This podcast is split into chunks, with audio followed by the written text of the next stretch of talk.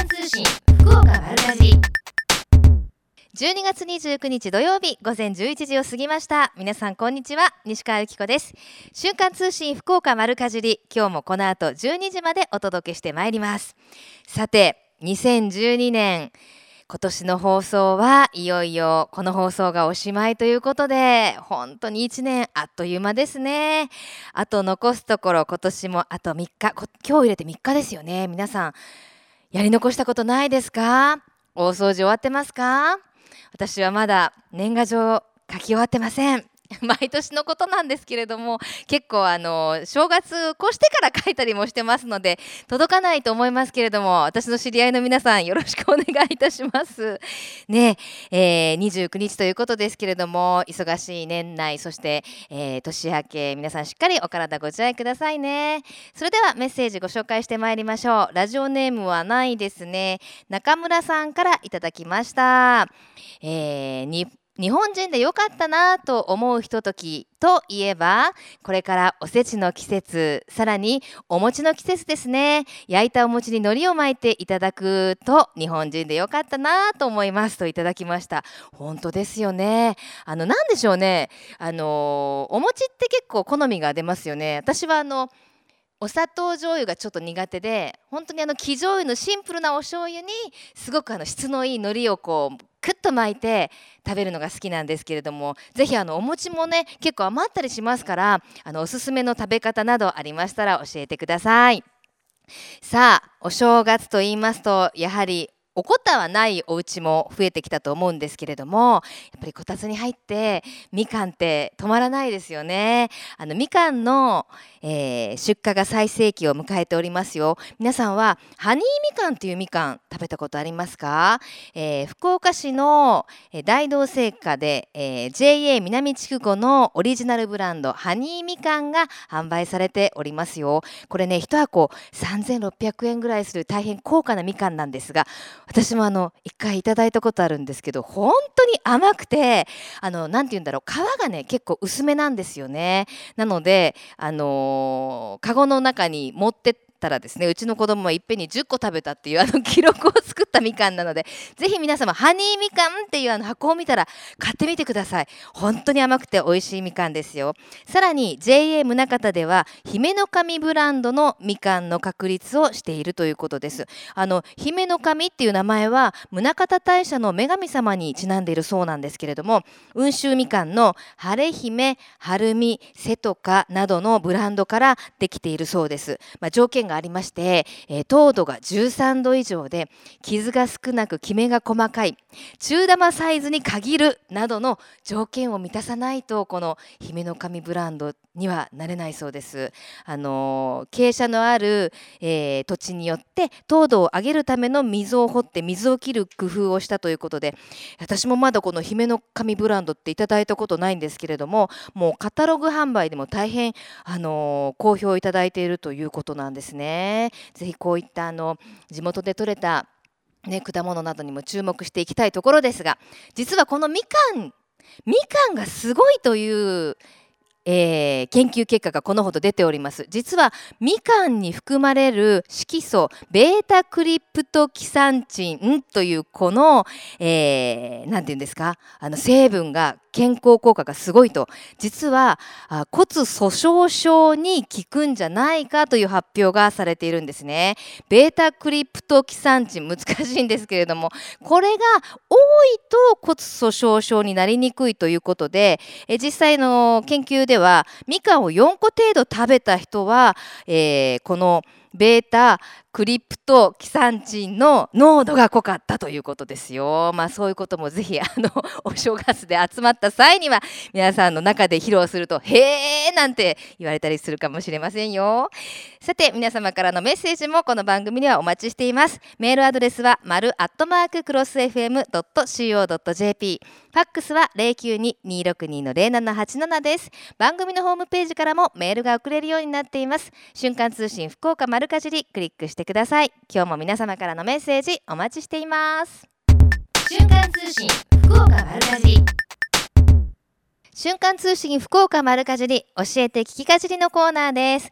今日は年内最後の放送ということで私の独断と偏見で西川家の食卓と題しまして、いろいろですねこれからのお正月のおせち料理などのお話をしていきたいと思います。去年はですね確かお雑煮のお話をしたと思うんですけれどもあのお雑煮も日本全国その土地によっていろいろなね、あのお雑煮があったりしますけれども今はどうですか？おせち料理も本当に変わってきましたよね。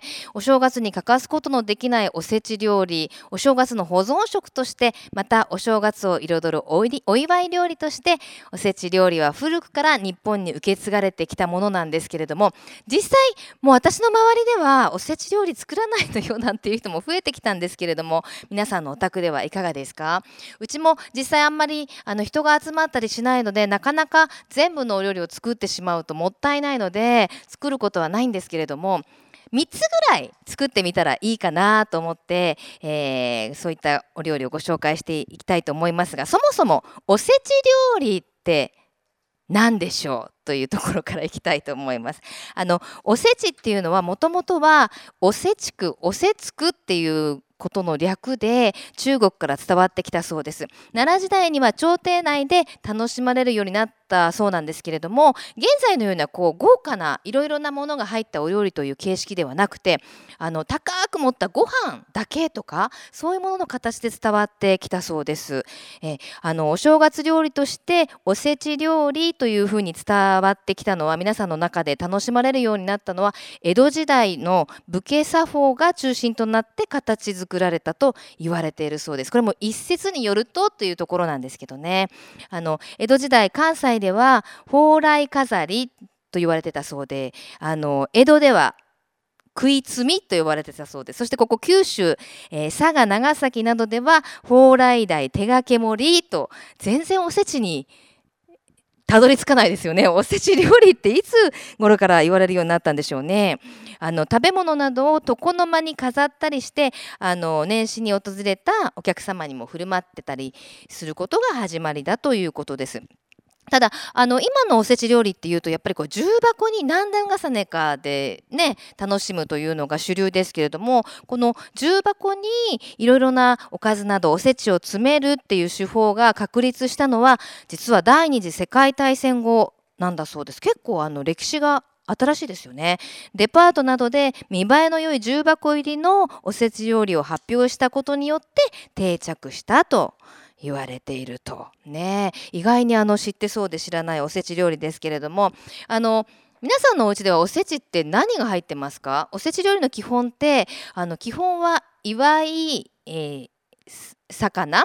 あの三種盛りっていうのがあってあの煮しめ酢の物焼き物の他に三種盛り。これはあの地方によって違うんですけれども関西では黒豆数の子たたきごぼう。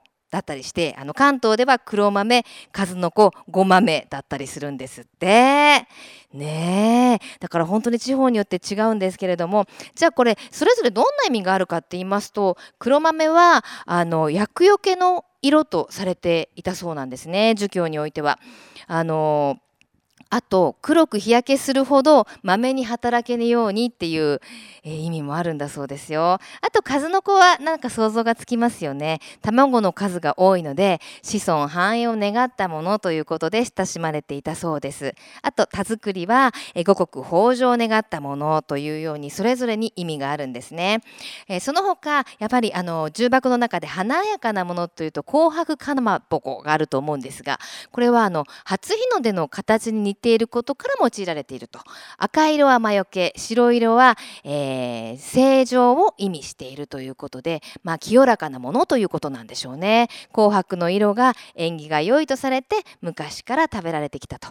で伊達巻伊達男なんていう言葉もありますけれども実はこの伊達巻は伊達政宗の派手好きに由来するということなんですね、えー巻物に似た形から文化学問教養を持つことを願う縁起物とされているんだそうです。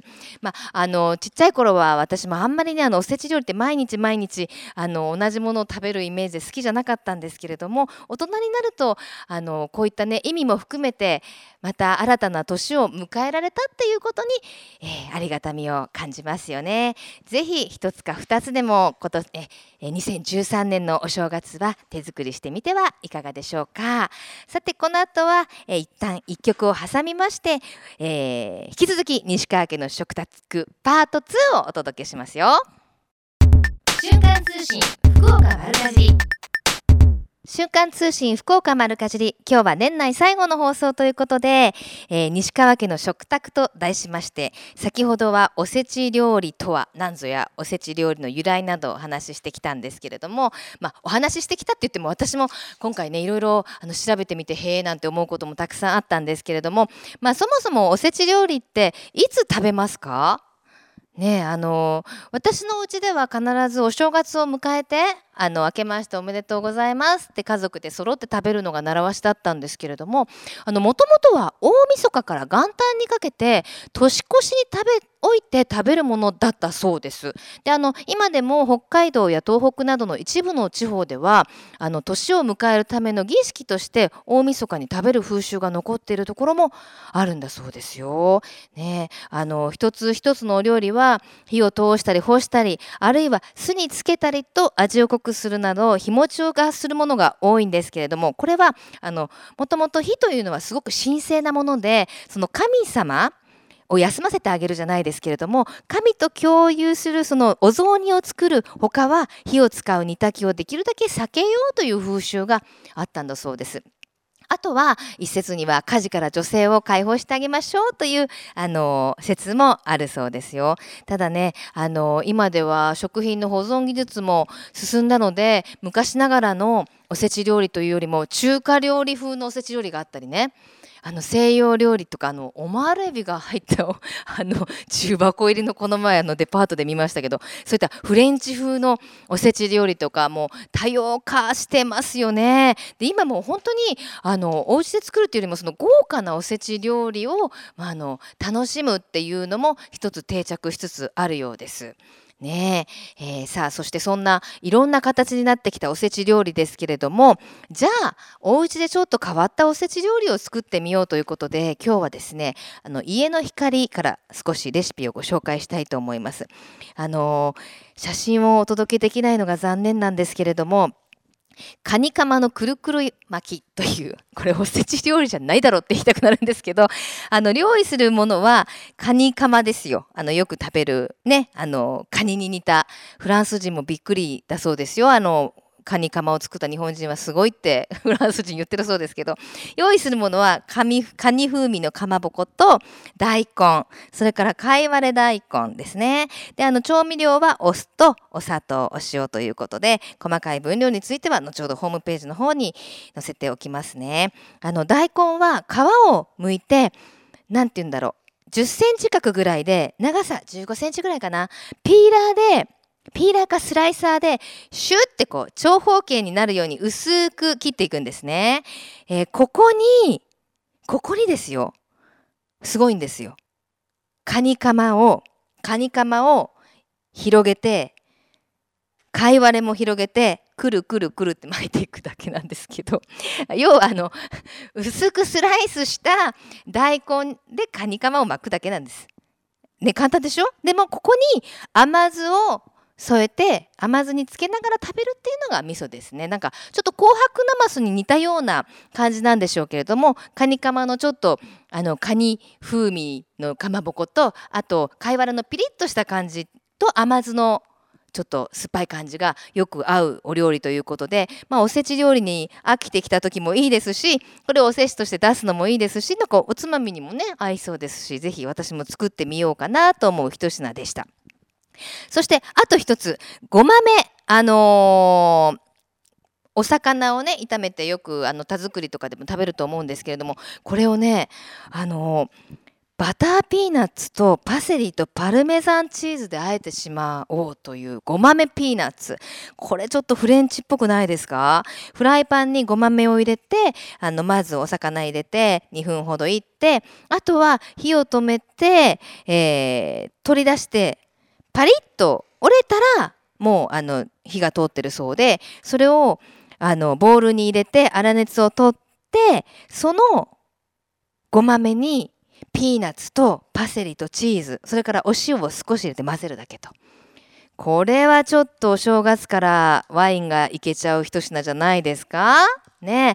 あの日本酒にも合いそうですよ。これあのなんて言うんですか？ごまめにチーズを合わせるっていうこの感覚がなんともエクセレントですよね。はい、あの難しく考えずにぜひあの昔ながらのねおせちも含めておせち料理見直して皆さんもぜひ食べてみてください。さて瞬間通信福岡丸かじりこの後は一曲挟んで手作り味噌の作り方についてお話ししますこの時期お時間がありますからぜひ手作り味噌作ってみてくださいね瞬間通信福岡丸かじり瞬間通信福岡丸かじり。続いてはえみちゃんのみんなの良い食のコーナーです。皆さんはお味噌を作ったことありますか？昔はそれぞれ家庭で作っていた自家製のお味噌というのを皆さんも味わっていたと思うんですけれども自分が作った味噌を互いに自慢し合ったことから手前味噌という言葉ができたとも言われています。最近自分たちでお味噌を作る人が実はちょっと増えてきてるそうなんですよね。実際各地で味噌作り教室なども行われていまして自分でお味噌を作る人も増えています。瞬間通信福岡丸かじりの野菜作りの部活アグリ部でも先日味噌作りをしてまいりました。私もお味噌作ってきましたよ。その時 JA 福岡市東部のえー志行千佳さんに味噌の作り方を伺ってきましたので早速お聞きください。どうぞ。さあ年内最後の放送ということでお休みの中放送を聞いてらっしゃる方もいると思うんですけれども今日はすごいためになるお話をお伺いしたいと思います。JA 福岡市東部の茂雄さんよろしくお願いしよますろしく。お願いいたします。あの今日私初めて味噌作り体験をさせてもらったんですけれどもこの年末年始意外に作ってみようかなって方もいらっしゃると思うんですよ。その作り方を教えていただきたいと思います。はい、わかりました。はいえーお味噌は本当は昔からお家で作られてて、うん3日間かかるんですけれども、麹から家で作るので、はい非常に難しいものだったんですが、はい今は麹を気軽に買えますので、うん出来上がった麹を買って簡単に家で作ることができます。あの今塩麹ブームも手伝ってて、うんうんうんいろんなところであの麹売ってますもんね。いろんな直売所で売ってると思うので、それを活用していただいたらいいと思います。はい、ではまずは材料はどんなものを用意しましょはい、えーっとですね、麹は米麹でもいいですし、麦麹でもどちらでもいいです。両方合わせると合わせ味噌になります。う。はい、ちなみに JA 福岡市東部では有名なお味噌ありますよね。女性部の皆さんが作られている。そうなんです。はい金印味噌というのが売ってます。愛妻市場という直売所で売ってますので、ぜひそちらもご賞味いただきたいなと思います。ちなみにその金印味噌の割合はどんな感じですか？はい、えーっとこちらはですね、1回にもう480キロ作っちゃうんですけど、簡単に言うと、うん。まあ麹が10キロに対してお塩が2キロという、それに対して大豆が6、7キロ使えば同じように金印味噌のようにできるかなと思います。はい、でその麹が10キロというお話でしたけれどもその米と麦の割合っていうのは？こちらはお好みでいいかと思うんですが、普通に合わせ作るときは米麹5キロ麦麹5キロでいいかなと思います。あのご家庭で作る時にこれだと17キロぐらいできちゃうんですけれども、あのこの半分とかっていうふうにこのもちろんもちろんそれでも大丈夫ですよ。大丈夫ですね。えっ、と麹が10キロに対して塩が2キロ、そして大豆が6、7キロ準備まずはするということですね。はいはい、じゃあどうやって作っていきましょう？はい。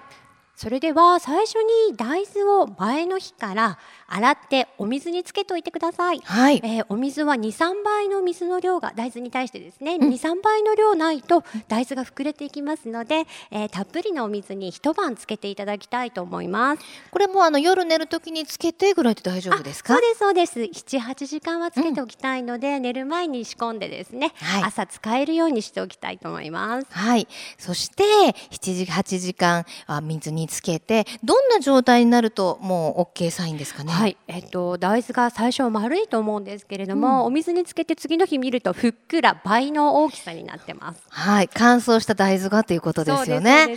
はい。でそういう状態になったら次の作業工程。はいはい。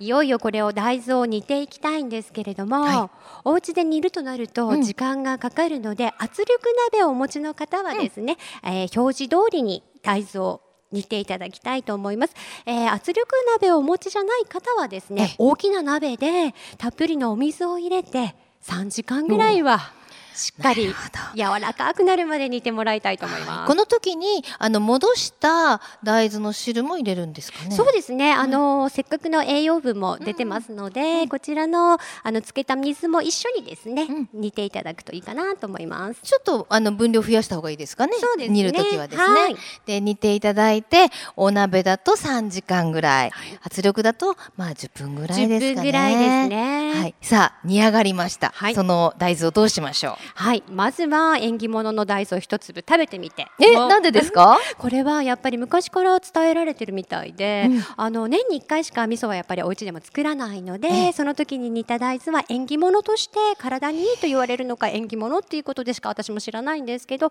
えーいいということで食べられてるようです。うんでまずはその一粒食べてみて、はいよく煮えているようであればざるにあげてください。はい。ただし、えー煮汁を、えーそうですねカップ2杯分ぐらいはちょっと取っておいてください。あと少し混ぜたいと思います。わかりました。さあじゃあその水を切った大豆を潰していくということですけど、はいそうねこううまくどうやったら潰れますか？そうですね。あのすりこぎすり鉢に入れえてえすりこぎでこう押して潰していく方法もありますし、ボウルに入れてマッシャーで潰す方もいらっしゃいますね。あのポテトとかをこうそうですそうですポテトサラダ作る時とかに使うマッシャーでもいいわけですね。そうなんです、はい要は、えーよく大豆が潰れてることが大切なので、うんあとはもう何も道具がない方は、えー破れにくいビニール袋に入れて、上から瓶空瓶でこうちょっとこう潰し押し潰すような形でもいいかなと思いますわ。かりました。潰れ具合はどれぐらいが目安ですかね？やっぱりもう全然形がわからないぐらいが一番いいですね。わかりました。じゃあ、えー大豆を潰しました。はい。そして？そしていよいよこの買ってきた麹と混ぜます。うんで麹にお塩が入ってない麹の場合は先に麹と塩を混ぜといて、でその中に潰した大豆を一緒に混ぜていきますが、えーとにかくよく混ぜてですね、えー大豆に菌が麹菌がすよくまぶされるようにはい。よく混ぜていただきたいと思います。はい、まあこう押すような感じがいいんですかね？そうですね。あの下からこうなんていうんですかね、こう下から上にすくい上げるようにしてまた押して、でもまんべんなくはい混ざりました。はい、混ざりましたら、はいそれを今度は、えー何かこうなんですかね桶とか、うんタッパーとかですね、にあの入れて今からいよいよ熟成させていかなきゃいけないので容器に入れていきます。はい。で容器に入れるポイントはとにかく空気を抜くことです。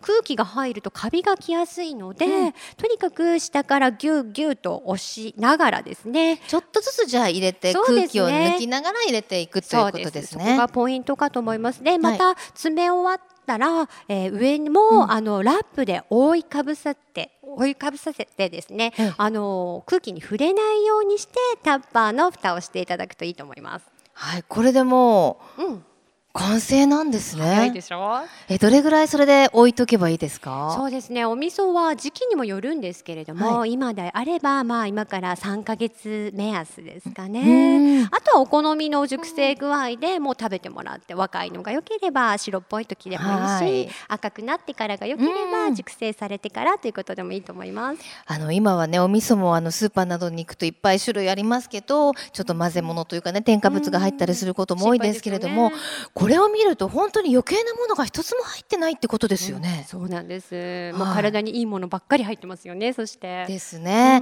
意外に簡単に作れるものですね。はい、そうなんです。ぜひですね、昔のように手前味噌をですね、作っていただけたらと思います。うまい。うちの味噌はうまい手前味噌みたいなね。でちなみに、もうちょっとうちは忙しくて家じゃダメだよっていう人は、美味しいお味噌は？もちろん、愛妻市場の金印味噌、お買い求めください。ちなみに1キロおいくらですか？680円です。680円ですね。うちもちょうどお味噌が切れたので、作りますけど、作りますけど、3ヶ月熟成させなきゃいけないので、愛妻市場で買って帰りたいと思います。ありがとうございます。はい、しきょうさん、ぜひ良いお年を。はいありがとうございました。さあ味噌作り意外にね思っていたほどまああの味噌今回私たちが作った時は本当に一からあの仕込んでいただいたのでとてもとても家ではできないなと思ったんですけれどもしおさんに伺った通りもうあの今はね塩麹ブームもありまして麹もあのいろんなところで出回っていますのでそういうものを使うと簡単に、えー手軽に自宅自自家製のお味噌って作れるんですよね。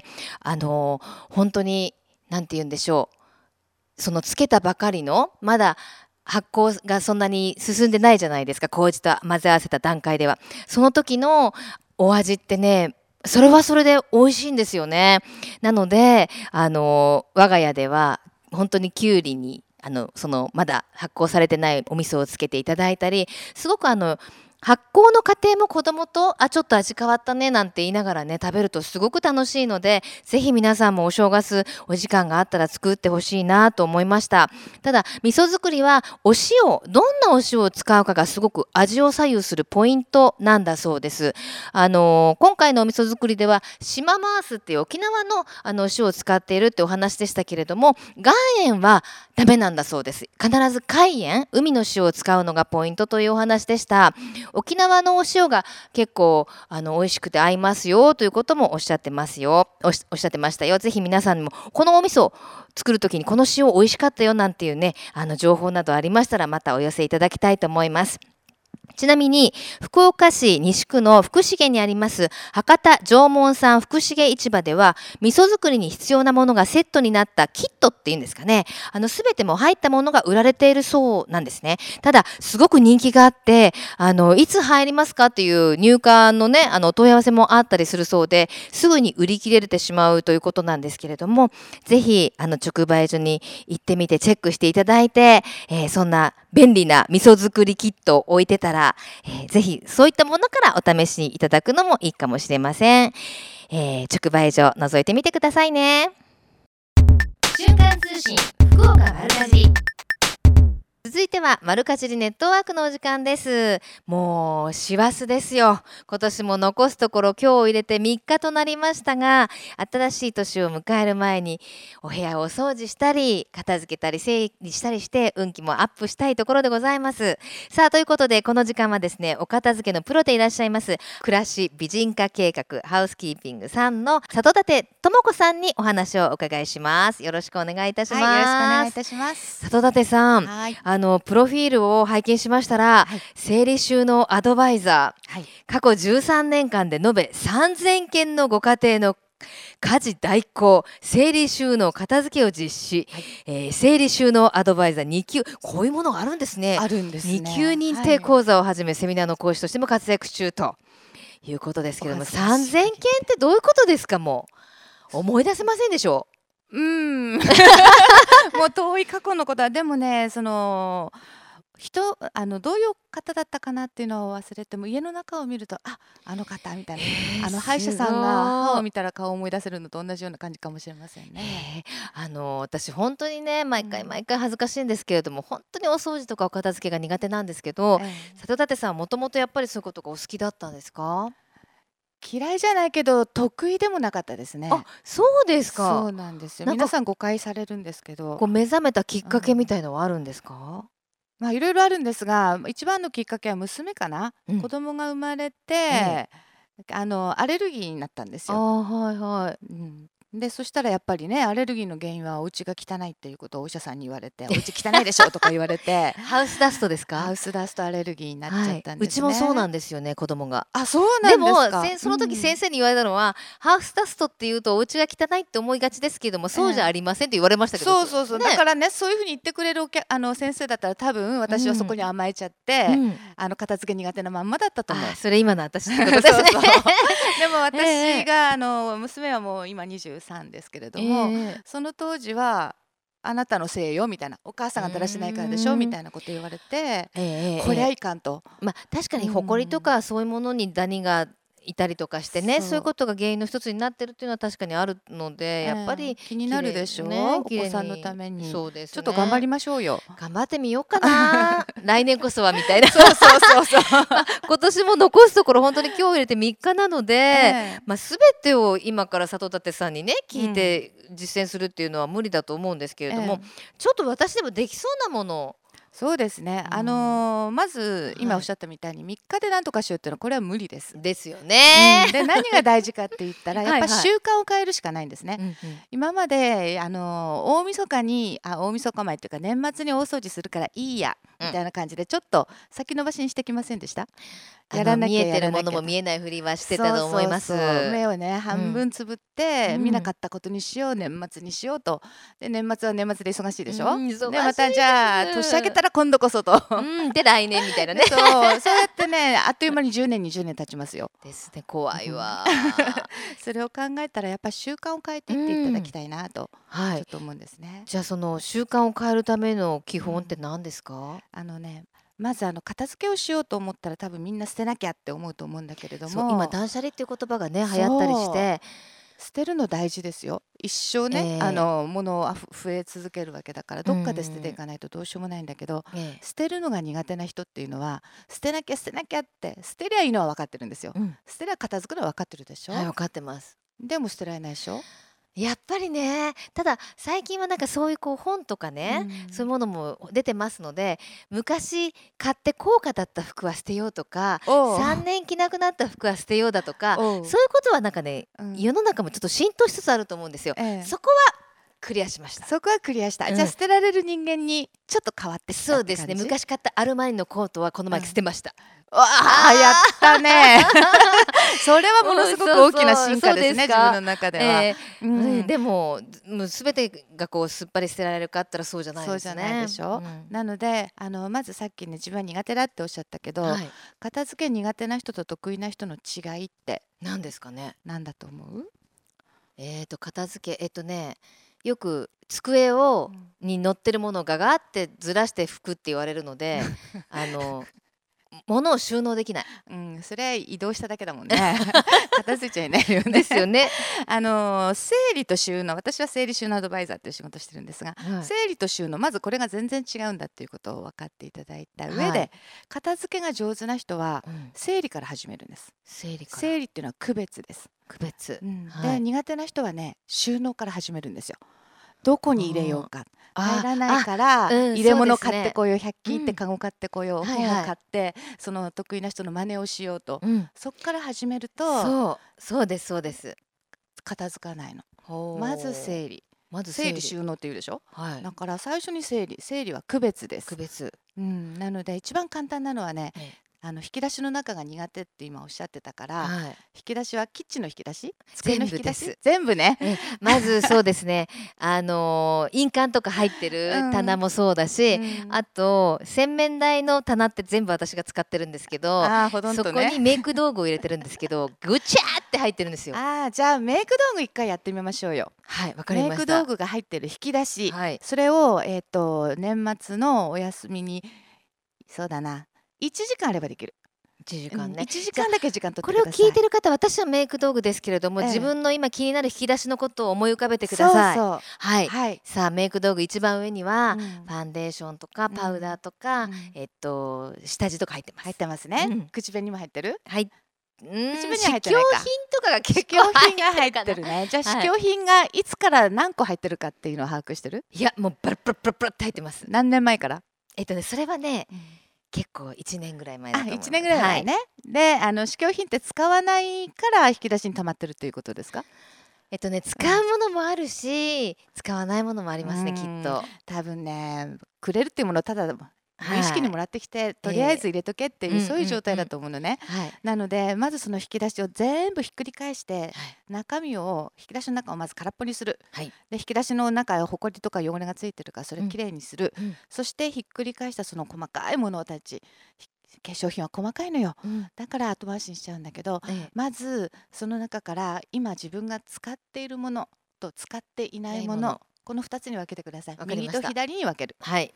でその試供品は、はい。使うつもりがあるんだったら引き出しに入れないで洗面台のところに、あのーなんかちっちゃい箱でも用意してその中に入れてすぐ使う、なるほど。今日使う。今みたいな。今日か明日か使う、はい。だってはい。使わないことには試供品の目的は、試し。そうなの。ですよね試して使ってみることはいが目的なので、取っておくのが目的じゃないのではい。使う。はい。で、まず。そうやって使うか使わないか分ける。これが整理です、区別、はい。区別ですね。うん。じゃあ分けられました。はい。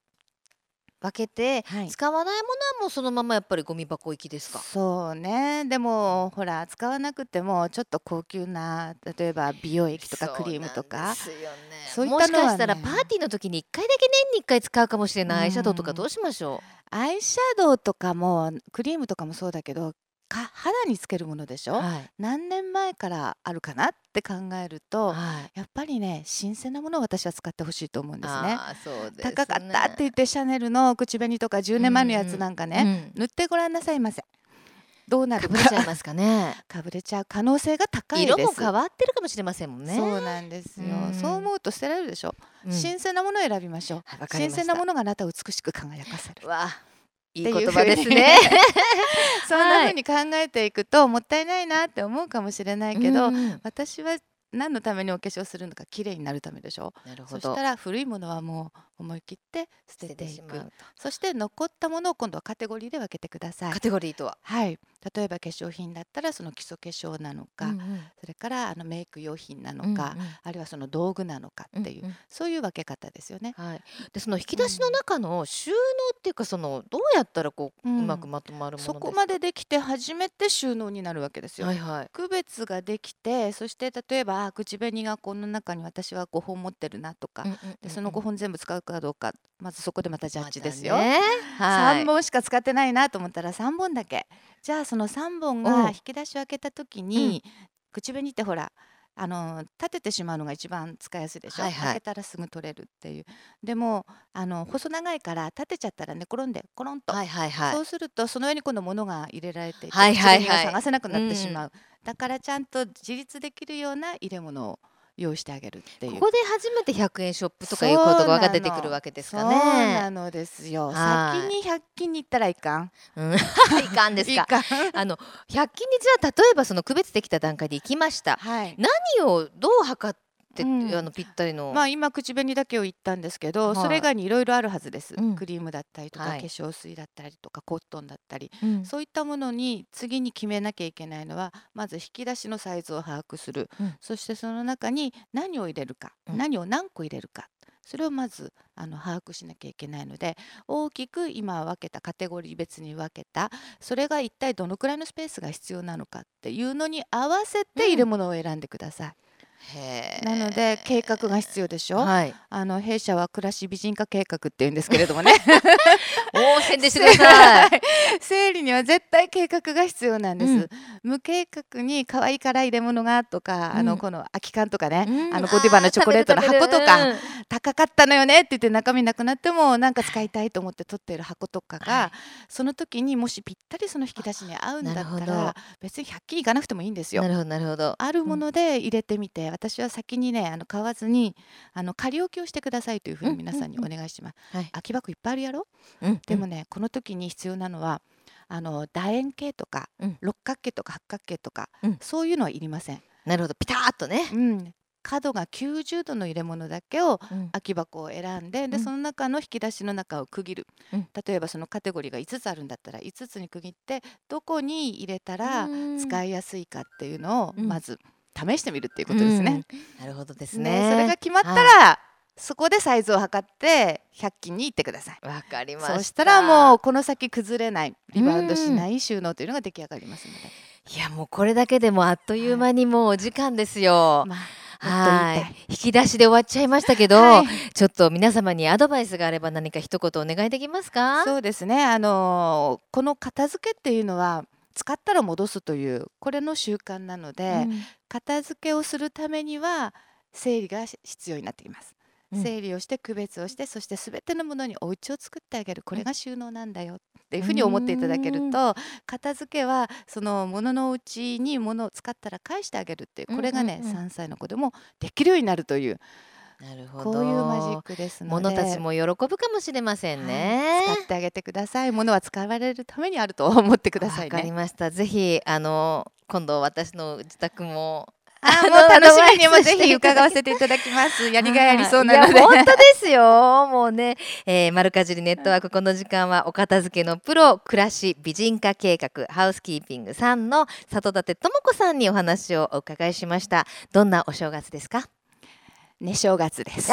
あれ？意外な答えが返って日きました。頃あのお客様のお宅であ片付けよねで正月はゆっくり休ませていただこうかなと思ってます。ぜひゆっくりのんびりされてください。はい今日はどうもありがとうございました。ありがとうございました。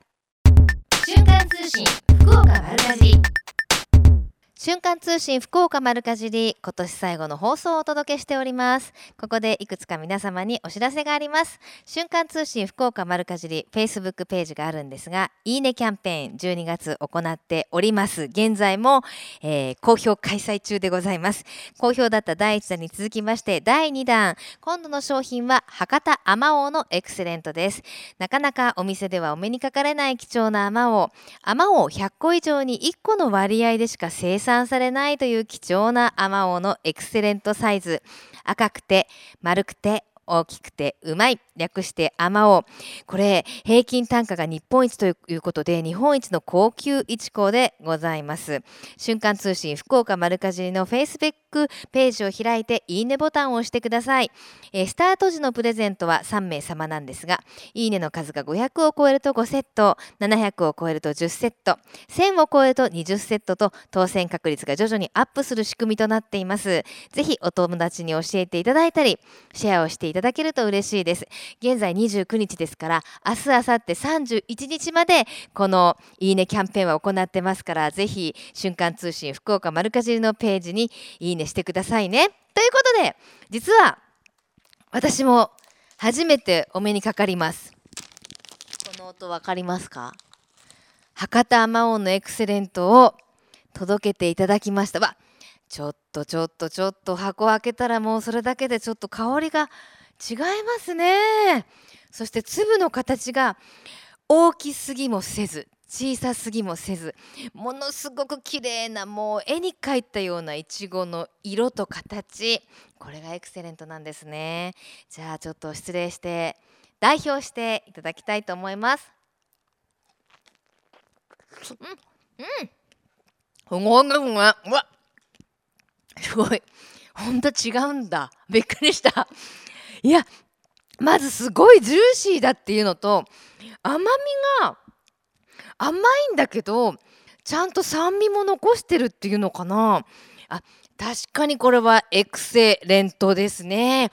ぜひ皆さんにも味わっていただきたいです。あさって31日までいいねキャンペーンやっておりますのであのぜひご応募してくださいね。基本的にいいねをしていただいた方が対象となっております。いやほんとびっくりしました。またあの J グループ福岡のホームページをご覧いただきますと県内各地の直売所の情報や旬のおすすめレシピも確認できますよ。皆さんもぜひ一度ご覧になってください。というところでいくつか、えー直売所の情報もお届けしたいと思うんですけれども、えー JA 久留米農産物直売所串原の里では歳末感謝祭が開かれていますあのまだお正月準備が整っていないという方久留米産の冬野菜や久留米産のもち米100%の鏡餅や博多地鶏など多数取り揃えているそうですあのお正月のおせち料理やお雑煮などあの準備に最てきたということであと松竹梅や菊ゆりしめ縄などもあるそうですよ。同じく久留米の、えー、食ジャン市場でも、えー、歳末感謝祭開かれております。そして JA 福岡やめ直売所よらんのよらんのでも年末大売り出し開かれておりますよ。